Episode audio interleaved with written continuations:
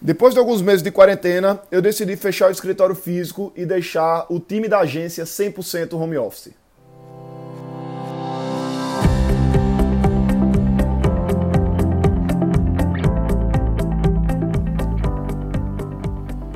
Diga aí, amigo, aqui é Felipe Pereira, seja muito bem-vindo ao Gcast número 233. No episódio de hoje eu vou falar sobre quarentena, sobre trabalho remoto, equipe home office e como superar os desafios desse tipo de estrutura.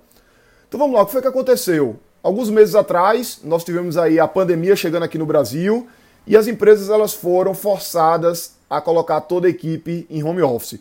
E nós, naturalmente, por questão de segurança, acabamos colocando o time inteiro em casa, galera trabalhando cada um na sua própria residência, e isso, inclusive, era uma coisa que as pessoas até já pediam para fazer algum tipo de experiência.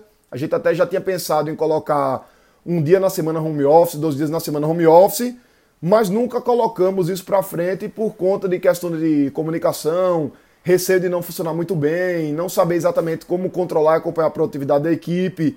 E aí, como isso não era uma prioridade muito alta, vamos dizer assim, não era nada essencial para o funcionamento da agência, a gente acabou deixando isso aí como um plano para o futuro. O que acontece é que com a pandemia chegando, a gente foi meio que obrigado a fazer isso. Na verdade, todas as empresas foram obrigadas a migrar para esse modelo. E aí a gente colocou todo o time em casa e começamos aí a ter alguns desafios. O principal desafio, acredito que é o desafio da própria comunicação, é o desafio da comunicação do time entre si, juntamente também com o desafio da produtividade individual, especialmente no primeiro momento que as pessoas ainda não estão habituadas ao home office as pessoas da própria casa não sabem que aquela pessoa está trabalhando, né? não está habituada, ela está em casa trabalhando, e com isso acaba tendo muita interrupção. Né? Isso foi uma coisa que a própria equipe reportou para mim, que estava tendo com dificuldade, especialmente no primeiro momento. Só que aí, com o tempo, né, com alguns dias, algumas semanas, as pessoas trabalhando em casa, acabam meio que se adaptando e os familiares entendendo que elas estão em casa. Então a gente começou a ver que o funcionamento estava ficando cada vez melhor. Adotamos algumas ferramentas aí de comunicação, algumas coisas aí para facilitar o trabalho remoto, vou falar disso ainda daqui a pouquinho no episódio. E vimos que o resultado começou a ser bem interessante, os problemas começaram a ser reduzidos e a gente conseguiu tocar os projetos dos clientes, entregar resultados, clientes satisfeitos, mesmo com a equipe 100% em casa, sem aquela interação ali diária dentro do escritório. E aí surgiu a ideia de colocar o time definitivamente em home office. Então tem alguns amigos empreendedores cuja equipe já é distribuída, tem outros amigos que têm um time presencial, colocaram o time em home office e viu que estava funcionando bem, estava inclusive cogitando colocar o pessoal home office definitivo, e aí eu fiz uma pesquisa com a equipe para analisar o que é que eles achavam do home office, como é que estava a estrutura dele em casa, comparando com o trabalho, o computador, cadeira, mesa, internet. E aí fiz essa pesquisa e rodei com todo o time. Uma coisa que logo me surpreendeu é que quando eu mesmo fui responder a pesquisa, isso é uma coisa que eu faço normalmente, quando eu crio um, um e-mail, eu vou ler todo o e-mail e clico nos links. Quando eu crio uma pesquisa, eu vou lá e respondo a pesquisa como respondente para ver se ela está toda direitinho, se ela está coesa, se não tem nenhuma pergunta com ambiguidade, que alguma dúvida, etc. A minha primeira surpresa foi ver que eu mesmo preferia o home office ao escritório quando eu respondi a pesquisa. Então, a grande maioria dos itens, ou eu tinha alguma coisa igual ao escritório, por exemplo, computador em casa, semelhante ao escritório, internet em casa, semelhante ao escritório, ou eu tinha alguma coisa melhor do que o escritório. Então, por exemplo, a questão da conveniência de você trabalhar em casa é melhor do que o escritório e assim por diante. E aí eu já fiquei surpreso que eu mesmo, como membro da equipe, a minha opinião já era ficar em casa, né? Minha preferência já era ficar em casa. E aí rodei a pesquisa com o time todo. Não com o objetivo de ir para home office definitivo, tá? Isso a gente nem conversou, nem era essa ideia originalmente.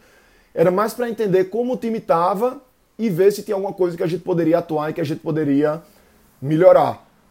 E aí uma das perguntas da pesquisa era o quanto a pessoa gostaria de voltar para o escritório depois que a quarentena acabasse. Então imagine que a quarentena acabou, que foi descoberta uma vacina, e aí nesse cenário você prefere ficar 100% home office, 4 dias home office e um de escritório, meio a meio, 4 dias de escritório e um de home office, ou 100% escritório. E a grande maioria da equipe preferir ficar ou meio a meio, ou quatro dias home office e um do escritório, ou 100% home office. Só uma pessoa do time que preferiu a opção de quatro dias de escritório e um home office. Inclusive, não fui eu, tá? Que fiz essa, tive essa preferência aí. E isso levou a gente, né, me levou como diretor da equipe, como gestor, a refletir sobre essa possibilidade de migrar definitivamente para trabalho remoto com a equipe 100% em casa.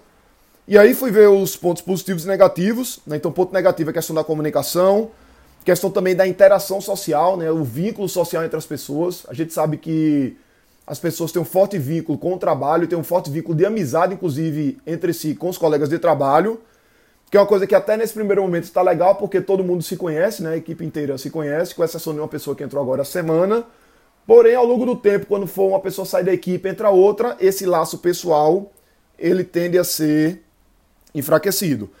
Mas por outro lado, tem várias vantagens. Né? A qualidade de vida para o time. Então, por exemplo, tem uma pessoa da equipe que mora longe do trabalho, né? mora longe do, do antigo escritório, e as pessoas tem que acordar, sei lá, 5 e meia, 6 horas da manhã para poder chegar no escritório às 8.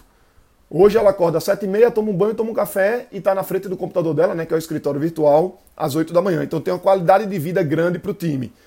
Isso, consequentemente, reverte em produtividade. Eu, particularmente, acredito que as pessoas estão trabalhando em casa, mais confortáveis, sem esse estresse do trânsito, sem estresse de pegar ônibus e metrô, as pessoas que usam transporte público, sem o medo da violência na cidade. Acredito que isso acaba revertendo para a produtividade, sem falar de perda de produtividade por própria dispersão no time, que é uma coisa que algumas pessoas até relataram melhor em casa.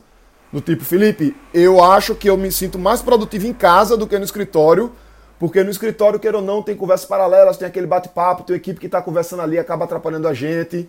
E em casa não tem esse tipo de, de dispersão, esse tipo de perda. Então acaba ganhando produtividade nos dois pontos. E a vantagem também da redução de custo. Né? Então, de um lado, a gente perde um pouquinho em comunicação e interação social, e do outro, a gente ganha com a qualidade de vida do time, questão da felicidade, né, que é consequência disso, produtividade e redução de custos. E aí, com base nisso, eu decidi realmente fechar a operação física fechar o escritório, trouxe tudo que era mesa, cadeira, equipamentos, computadores, tirei tudo de lá e adotar realmente o home office de forma definitiva, pelo menos no primeiro momento. Né? Se aí ao longo dos próximos meses a gente notar que alguma coisa não está funcionando bem, a gente pode ocasionalmente voltar a pensar no escritório aí no futuro. Mas por enquanto, nossa intenção é operar mesmo 100% home office. E para isso funcionar, é ideal algumas ferramentas que facilitam a comunicação e a gestão. Então a gente está usando aí com foco maior o Trello para acompanhamento de projetos. Está usando bastante o Google Drive para compartilhamento de arquivos, porque todo mundo na empresa tem lá acesso ao servidor né, compartilhado. As pessoas em casa precisam ter um disco virtual. Estamos usando também o Discord, que é uma ferramenta de comunicação. Ela é muito usada por gamer. As pessoas estão jogando, poder bater papo, conversar com os amigos que estão jogando mas ela também funciona muito bem para trabalho em equipe remota profissional, inclusive. Então adotamos as ferramentas aí, tem funcionado legal. Pretendo também adotar alguns encontros presenciais, então fazer algumas reuniões e alguns happy hours e eventos mais sociais mesmos para criar essa liga com o time. E acredito que com isso a gente vai conseguir mitigar um pouco a questão do problema da interação social dentro da equipe remota, dentro do time distribuído. Uma outra possibilidade também que surge com essa questão da equipe remota é a gente poder ter pessoas de fora, né? até de outras cidades, de outros estados. Então é uma coisa que nesse primeiro momento a gente ainda não vai abrir porta para isso, mas é provável que no futuro a gente possa realmente ter pessoas na equipe de outras cidades, de outros estados e de repente até de outros países, por que não? Então é isso aí, alguns insights aí que eu tive a partir do trabalho home office. Se você pensa em colocar home office aí na tua equipe, acredito que algumas ideias você pode adotar. Um grande abraço e até a próxima semana quando teremos mais um episódio do Digcast.